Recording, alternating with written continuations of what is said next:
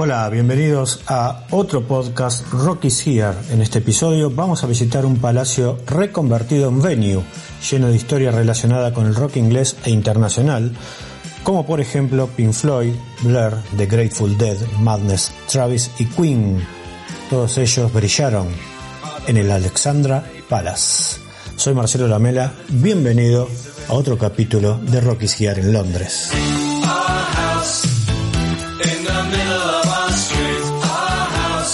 El edificio fue construido en 1873 como centro de entretenimiento y educación y su historia es muy importante más allá del rock. Por ejemplo, allí funcionó el primer estudio de televisión de alta definición del mundo en 1936.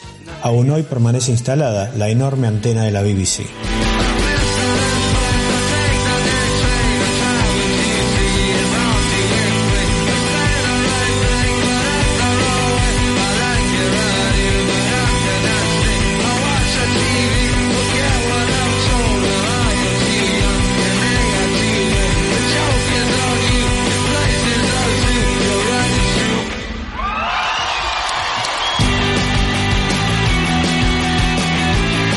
Llegar al palacio tenés un viaje de casi una hora desde el centro de Londres. Podés llegar con el subte Piccadilly y luego combinar con el colectivo W3. En la web de esta venue podés revisar la programación, quizás tengas suerte y coincida con un buen show para ir a ver. Y si no, igual es un gran programa. Desde las terrazas vas a tener una gran vista de la ciudad.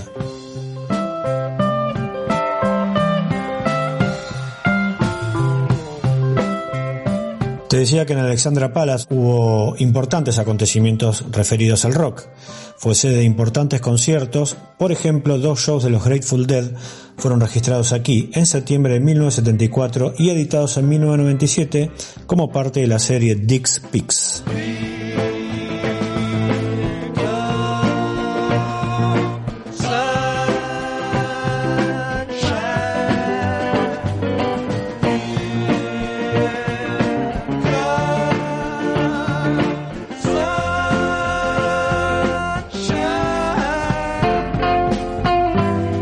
Acá hizo su primer gran show londinense de Stone Roses, que había llegado desde Manchester un par de años antes y consiguió vender todas las entradas pese a que aún no había recibido la atención de la prensa mainstream.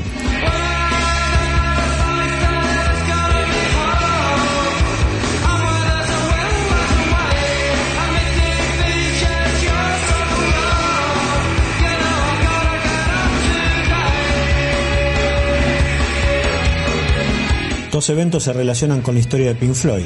Uno de ellos fue el festival benéfico The 14th Hour Technicolor Dream, clave en la era psicodélica, del cual participaron los principales exponentes del underground londinense, con los Floyd a la cabeza.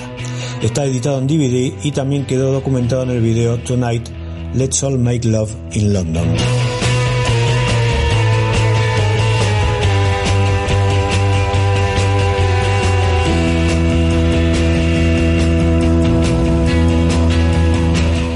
Referencia a Floyd en el Alexandra Palace.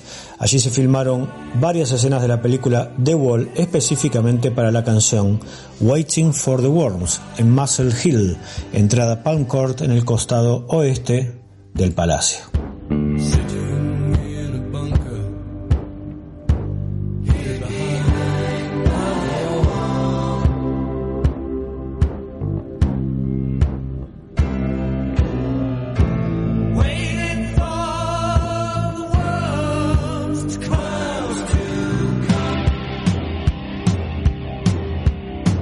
Comienzos de los 90 este escenario sirvió para la entrega de los premios Brit Awards y también para los MTV Europe Music Awards de 1996. Los escoceses Travis grabaron un show en 2003 que fue editado en DVD con el título Travis at the Palace.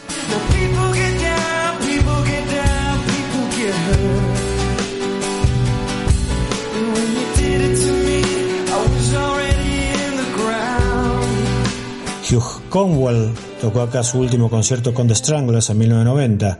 Ese mismo año Squeeze, sin Jules Holland y The Kings tocaron en el Palacio en un show transmitido por la BBC. Y 10 años antes, en 1980, Queen grabó acá el videoclip de la canción Save Me.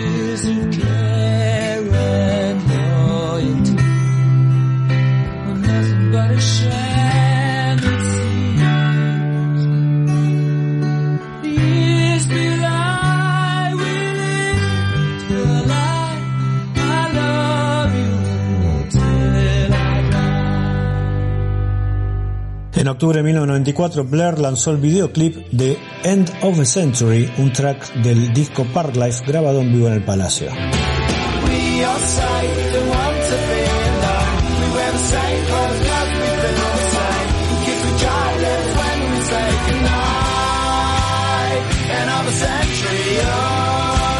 Soy Marcelo Lamela y te invitamos a que nos visites en rockysear.com. Allí vas a ver los tours que estamos haciendo por las ciudades de Londres, Manchester y Liverpool, caminatas en tu idioma para disfrutar de estas tres ciudades rockeras al máximo. Nos despedimos con otra gran historia relacionada con The Palace. En el 2013, los Madness invitaron a un grupo de fans para agradecerles todo el apoyo que recibían y grabaron en la puerta de dicho palacio, junto a ellos, esta versión de su gran éxito, Our House. Our house, it has a crowd. There's always something happening and it's usually quite loud. Our mum, she's so house proud. And nothing ever slows her down. A mess is not allowed. Our house in the middle of our street. Our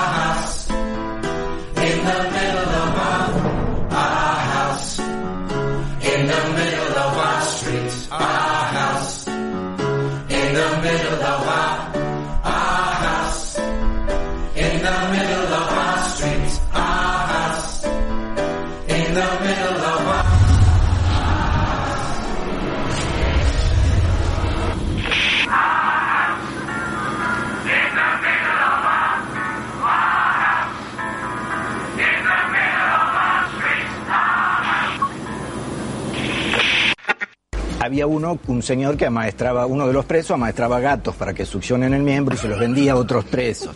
¿Cómo? Es lo que escuchaste. ¿Cómo maestraba? Empieza de a poco y casi que ni te das cuenta. Un día ves que tu amiga ya no se viste como le gusta, que no va a las juntadas, ni se divierte como antes. Y empieza a tener miedo que su pareja la vea con vos o con otro amigo, o que piense mal por cualquier cosa. Decile, amiga, date cuenta. Violencia. Vos podés ayudarla, escuchándola, acompañándola, sin juzgarla. Y si tienen dudas pueden llamar a la línea 144 desde cualquier parte del país. No tiene costo y es confidencial.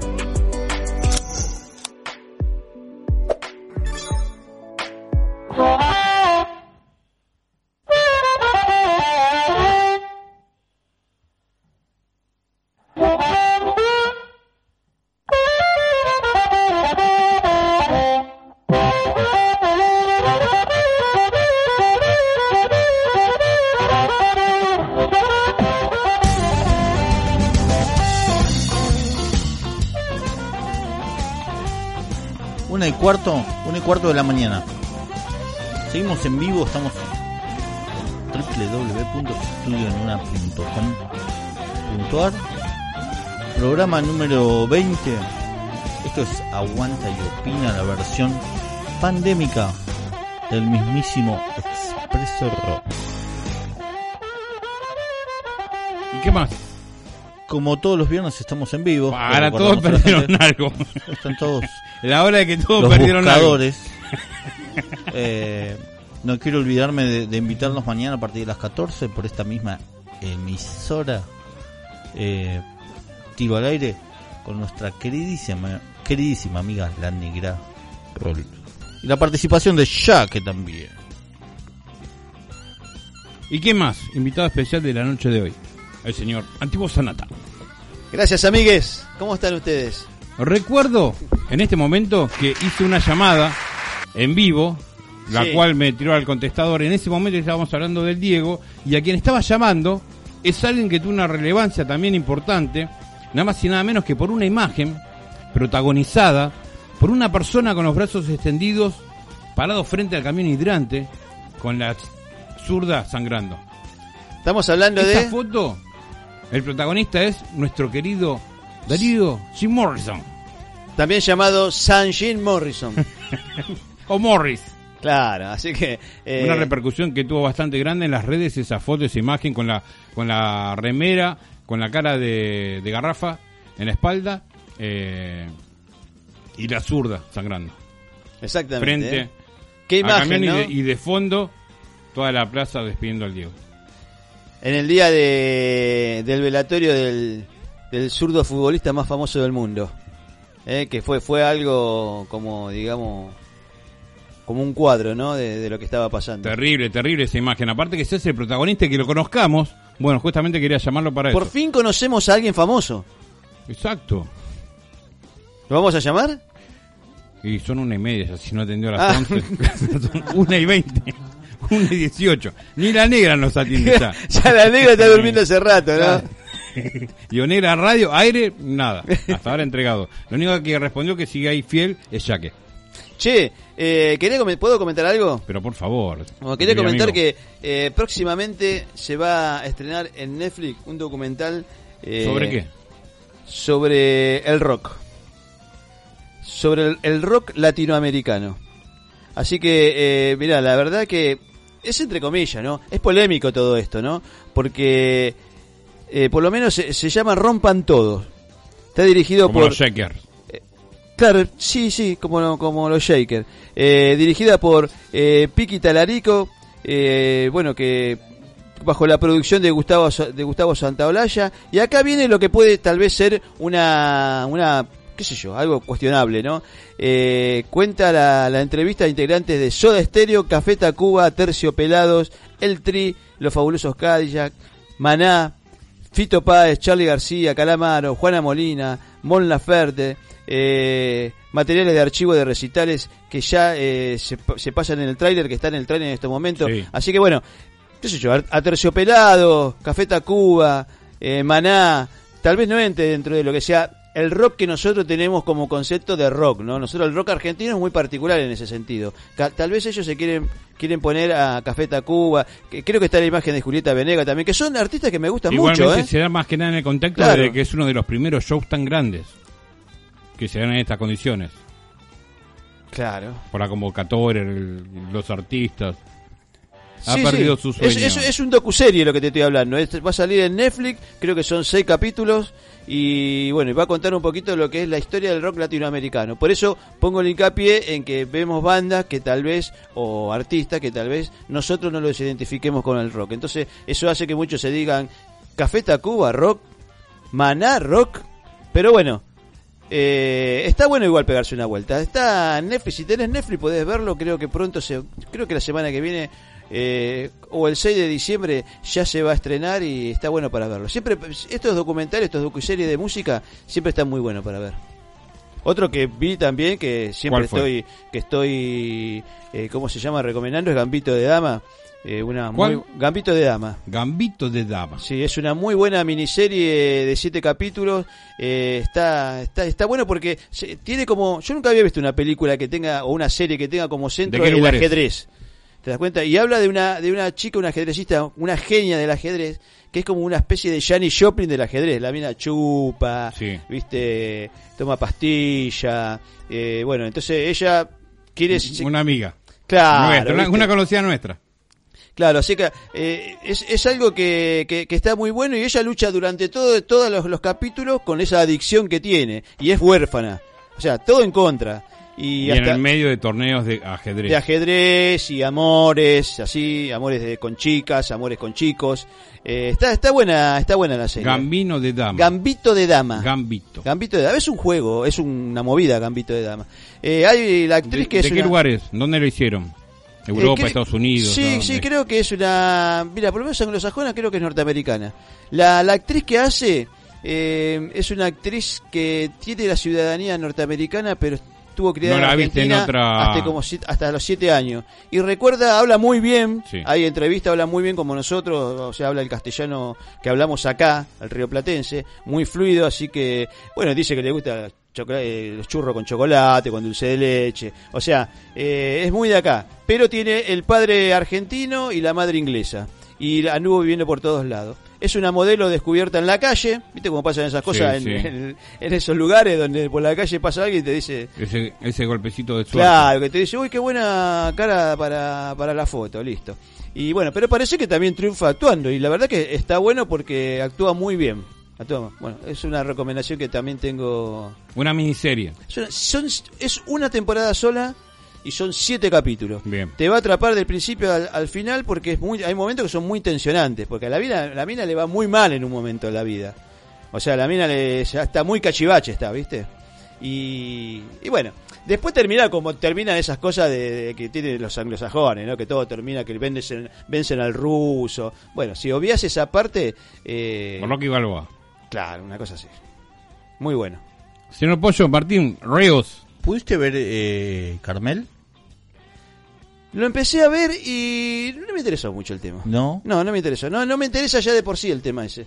No sé por qué, nunca le, nunca le tuve interés. Estamos Yo no- hablando del documental Sí, sobre, sobre, la eh, muerte de María Marta García Belsunce en el, ca- en el country del Carmel, A, justamente. a mí me. Yo la verdad que no me acordaba muy poco de esto que creo que fue 2002, si no me equivoco. Sí, puede ser, sí, ya fue hace muchos y años. la verdad que no me acordaba mucho que, que había pasado, entonces que- como que eh, tomé interés por ese lado, Sí. porque no. No, no me acordaba mucho de, de qué se trataba. Sí, yo me acuerdo, tema. estuvo Sí, me inundado acuer- todo el- Sí, sí, sí. en De ese hecho, momento fue de hecho, viste que en, en lo que es la miniserie eh, están eh, participan muchísimo los medios y hay este eh, muchas muchos oradores periodistas. Eh, la verdad que me, me- qué sé yo, te, te deja eh, pensando algunas cosas. Eh, yo no sabía, no sabía que que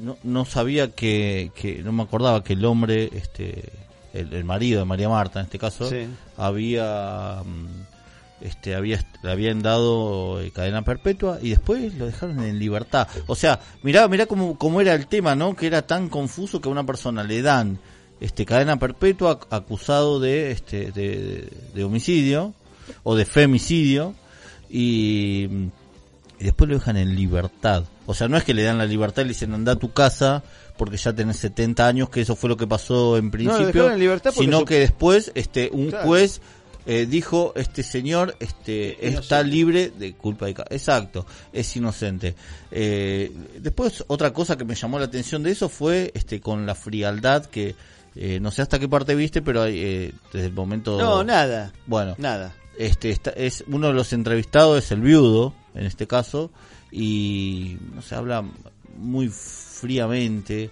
acerca de, de- de la muerte de, de su mujer tanto él como como su su, Su familia, su familia. sus hermanos. Exacto, sí, Un sí. Vínculo totalmente roto ya de antes. Sí, sí, sí.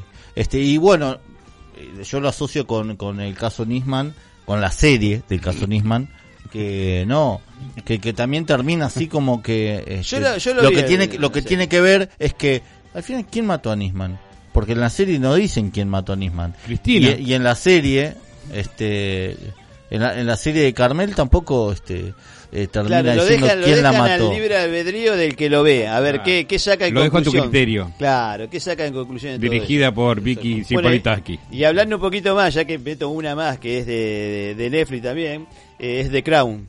Eh, Netflix. que me vi las cuatro temporadas en un toque. ¿Y Son- qué tal, sí. The Crown? Está, está muy bueno. eh, por momentos, se- es- o sea, te, Rociador, por, eh, por favor. Sí, te vas dando cuenta de lo que es la familia real, ¿no? Y todo su opule- esa opulencia y todo ese tipo de cosas. La verdad que eh, est- está bueno. Eh, ya pasaron la, ya pasó la guerra de las Malvinas. eh, todavía no murió Lady Di, así que la quinta temporada supongo que va a ser la parte donde eh, lo muestran a la, a la guerra de, de Malvinas lo muestran muy, pero muy superficialmente. Dura un segmento, porque en realidad la la historia se basa en la familia real Claro, y, no lo que sucede alrededor.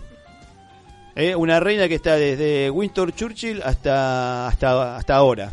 Y bueno, que está con tuvo Margaret Thatcher, tuvo está muy buena la serie, fue muy criticada y es inglesa, es una serie inglesa. Lo que sí veía yo que estaban como para decir que aclaren, pedía la, el gobierno que aclaren que es una ficción.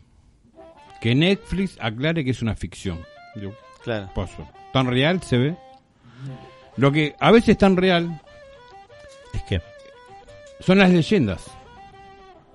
Las leyendas urbanas. mm, Y ahora Pero eh, Tenemos una... me encanta la impronta de este programa. ¿no? Es algo que amo profundamente. Si se, viera, si se viera los gestos del pollo. Yo ya estaba, yo ya estaba despidiéndome, quería agradecer. Mandó No leyendas espera- urbanas, no ¿no? esperaba bajo Claro. ningún punto de vista esta. ¿Nos vamos con la leyenda entonces? No, no, no, cerramos este bloque con leyendas urbanas. Estamos Ah, en el vivo. bloque, son Desde media, yo pensé que no. Pensé que ya Escuchá. nos íbamos. La intro de, de leyendas. Bueno, nos vamos, vamos escuchando este La historia del entonces. puente. En este caso, el puente del Inca. Esta es la parte grabada de leyendas urbanas. ¿Te parece que la escuchemos? Esto es Aguanta y Opina, amigos. Bueno. Una y media de la mañana. Lo escuchamos, lo disfrutamos de la siguiente manera. Chamullos en la esquina del barrio. Historias contadas por amigos, tíos, padres y abuelos. Pollo Martín Ríos en Leyendas Urbanas.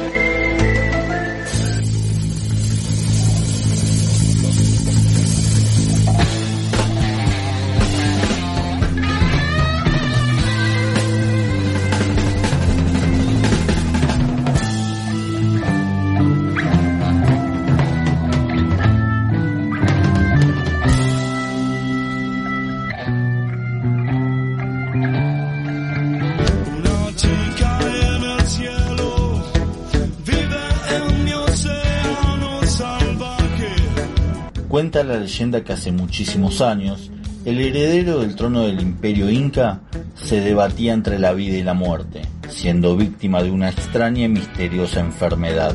Las plegarias, rezos y recursos de los hechiceros nada lograban y se desesperaban por no poder devolverle la salud. El pueblo amaba intensa y entrañablemente a su príncipe, invocaba a sus dioses y realizaba sacrificios en su honor. Fueron convocados los más grandes sabios del reino, quienes afirmaron que solo podría sanarlo el maravilloso poder del agua de una vertiente, ubicada en una lejana comarca. Los habitantes partieron en numerosa caravana, vencieron infinidad de dificultades, marcharon durante meses en que veían agotadas sus fuerzas y un día se detuvieron ante una profunda quebrada, en cuyo fondo corrían las aguas de un río tempestuoso. En el lado opuesto estaba el codiciado manantial, pero ¿cómo hacer para llegar a ese inaccesible lugar? Meditaron durante mucho tiempo, trataron de buscar una forma de arribar hasta las milagrosas aguas, pero todo fue en vano.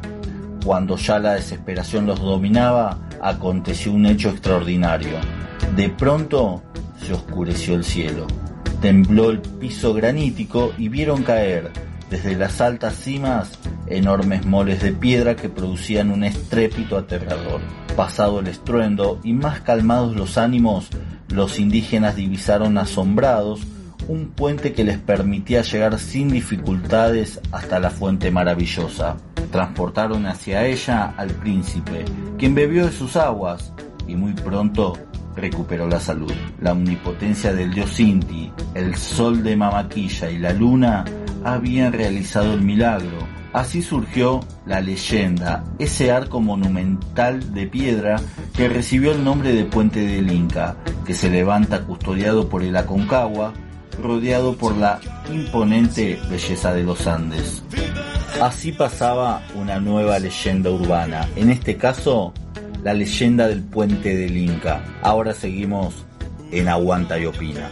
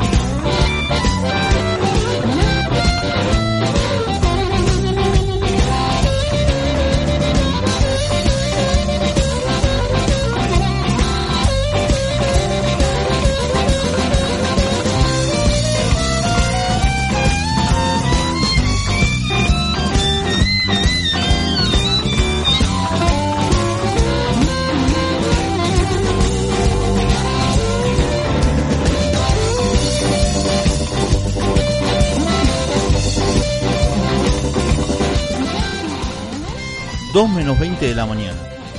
Exactamente las 1.39.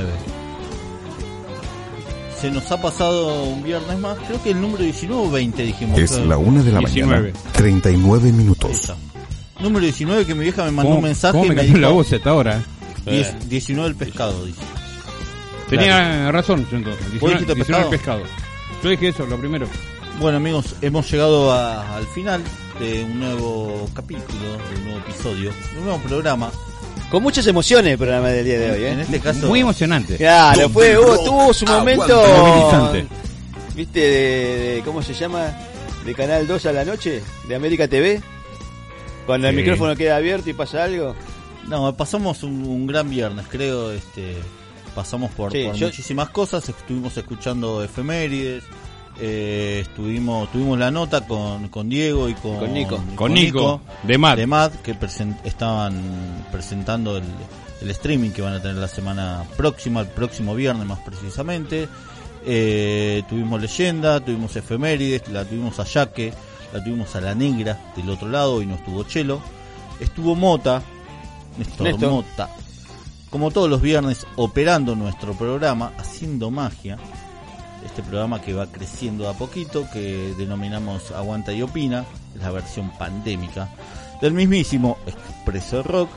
Y nada, yo estuve con estos cracks, con estos genios de ¿La pasó bien? ¿Le gustó lo de hoy? Muy bien, muy bien. Así que quiero agradecerles a ambos. Este, he sido muy feliz y digo lo mismo que dije al comienzo del programa. ¿Qué dijiste? Este, que estaba muy contento con, con, con poder compartir, con tener la chance de poder compartir este, un poquito de aire con, con Sanata. Así que con Darío Como el original. Claro, exacto. Eh, así que nada, amigos, gracias a todos, gracias a la gente que está del otro lado, gracias a la gente que nos hace el aguante hasta esta hora, que nos escriben, nos mandan mensajes, nos quieren, nos putean, nos dicen de todo. Así que no tengo más nada para decir. Gracias amigos, gracias por este este nuevo viernes. Bueno, yo personalmente quiero también eh, agradecerle a ustedes, queridos amigos, que, que por la invitación que me mandaron, que, que llegó y bueno, ven- vengo acá y este espacio tan lindo, es un espacio eh, estupendo, loco, el de Estudio Nuna, la verdad que muy bohemio, muy eh, muy lindo para sentarse y hacer radio y pensar un poco. Y bueno, la hemos pasado bien, yo la pasé bien. eh, felicitaciones a, a Néstor acá, A Mota. a Mota. eh, de los trucos. Sí, qué bárbaro, nunca me había ¿eh? hecho. Me hubiese gustado cuando tenía seis Fue años que me hiciesen un truco de magia personalizado. Fue Pers- para vos dos solo. trucos. Dos trucos, para dos vos solo. trucos de magia, ¿eh? Y decir que, bueno, como está también haciendo el operador ahí, que está con sus manos mágicas ahí, está haciendo la operación, si no seguía, ¿eh? manos mágicas de de- la forma de aprender bonitos trucos que deben eh, el resto depende de usted. ¿Qué tal? Eh. Momento Bueno. emotivo, en Aguanta y Gracias, Opina. amigues. Gracias. Damas y caballeros, hasta el viernes que viene de 13 De 13 a 15 horas, A la tarde, el Radio Quería venir el domingo el tipo. ¿viste? previo al TED. Eh, viernes que viene de 22 a 1, una y media, 2. Recordamos, vamos a estar transmitiendo en vivo y en directo parte del show streaming Guerreros del Apocalipsis de Matt. Nada más y nada menos. Y la voz narratoria de esa epopeya. Apertura, 22 horas. Le damos permiso para que nosotros arrancamos y 10, hacia las Claro. 22 se escuchan la apertura. Escuchen la apertura después, ¿no? Claro. Si no quieren, No después lo no se sigan. pierdan la apertura. Pero la apertura, escúchenla. Igual se repite eso. Ya queda en un capítulo más de la historia del rock. Claro, Es Ya verdad. participa en una página más. Claro. Algo más que contar en tu próximo reportaje. Exactamente. Yo mientras vos hablás y haces la presentación no puedo decir hola, hola, hola, así quedo grabado ahí. Sí, o no sí, da. hacemos edición. ¿Sí? ¿Te parece? Un sonido de fondo, un efecto. Dale, buenísimo, me gusta. Bueno amigos, gracias por todo, loco. La pasé genial. Sanata, un gusto nuevamente hacer aire con usted. Gracias por tanto. Gracias a Jaque, a la negra, el profe Chelo que se fue de pesca, espero que esté comiendo bien, bebiendo mejor todavía, gracias Mota. Hasta el viernes que viene nos vamos con tres, tres que son. Arrancábamos con, momento, cri cri cri cri, memoria emotiva para. El primero arrancábamos con Sí, lo mota. Viejo Rastrero, a pedido de Antiguo Ah, Sonata. viejo rastrero, claro, lo había pedido ¿Eh? yo, una banda de Casanova. Despertar, primer tema. Seguimos con Arco de los Piojos y nos despedimos con un día más de Viejas Locas. ¿Qué le parece? Pollo, Un 10, amigo. Sanata. Gracias. Chao. Hasta el viernes. Chao, locos. Cuando vuelvan a escuchar, aguanta y opina. Roqueando la pandemia. La versión cuarentena de Expreso Rock.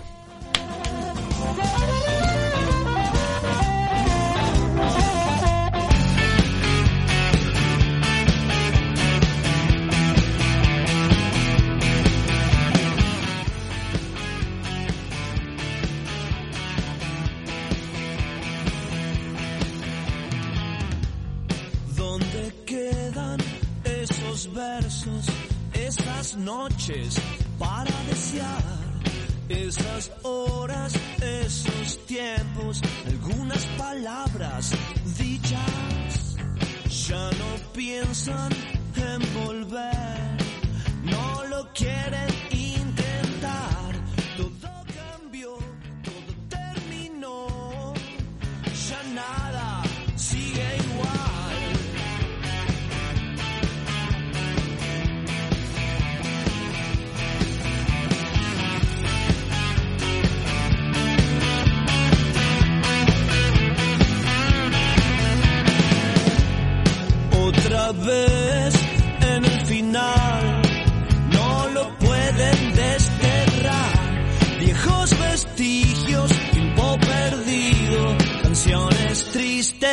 Felicidad.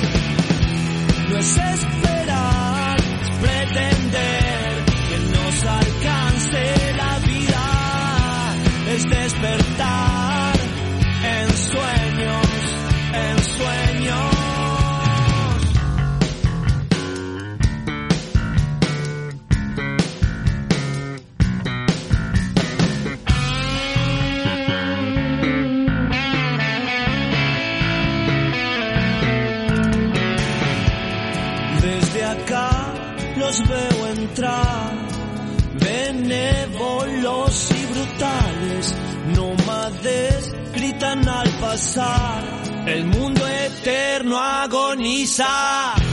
No es esperar, es pretender que nos alcance la vida, es despertar en sueños. No es esperar, es pretender que nos alcance la vida, es despertar